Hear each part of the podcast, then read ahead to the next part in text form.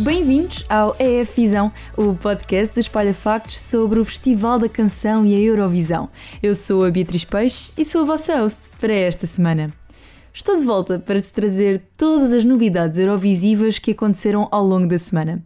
Começamos com novidades sobre a grande final do Festival Eurovisão da Canção. Eu sei, ainda nem começámos e já estamos a falar do final, mas a verdade é que já sabemos quem são os artistas que vão atuar na grande noite. Afrojack, um dos DJs mais conhecidos do mundo, Glennis Grace, Wolf e uma orquestra clássica composta por jovens talentos.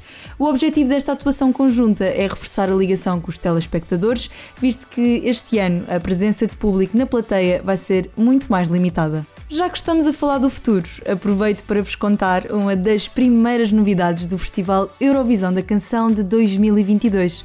Pelos vistos, Israel já está a pensar mais à frente e escolheu a dedo uma participação especial na escolha da música vencedora do próximo ano. Simon Cowell, o criador do programa talentos X Factor, vai juntar-se a Neta, a grande vencedora do festival em 2018, e a Aviv Geffen, um produtor e cantor. Em Israel, sempre se escolheu a canção vencedora no programa de televisão The Next Star, mas no próximo ano vai ser diferente. Em 2022, a decisão vai ser tomada no próprio programa X Factor. Os da Black Mamba, os grandes vencedores portugueses, vão atuar a partir de casa. The Black Mamba Home Concert acontece no próximo dia 15, quinta-feira, pelas 19 horas. Este concerto caseiro vai ser o primeiro de uma série de iniciativas que, tal como aconteceu no ano passado, juntam os participantes da Eurovisão a interpretações ao vivo das canções escolhidas. A transmissão do concerto ficou à responsabilidade do Instagram da Eurovisão.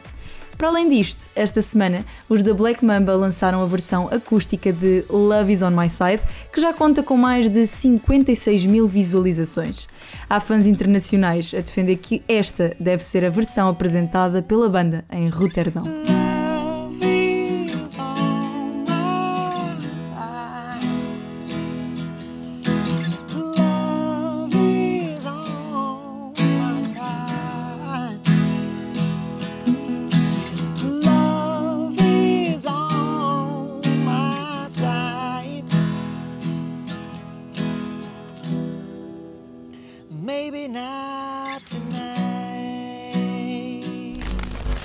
Não terminamos o episódio desta semana sem irmos espreitar como está a tabela que nos mostra os favoritos a ganhar a edição de 2021.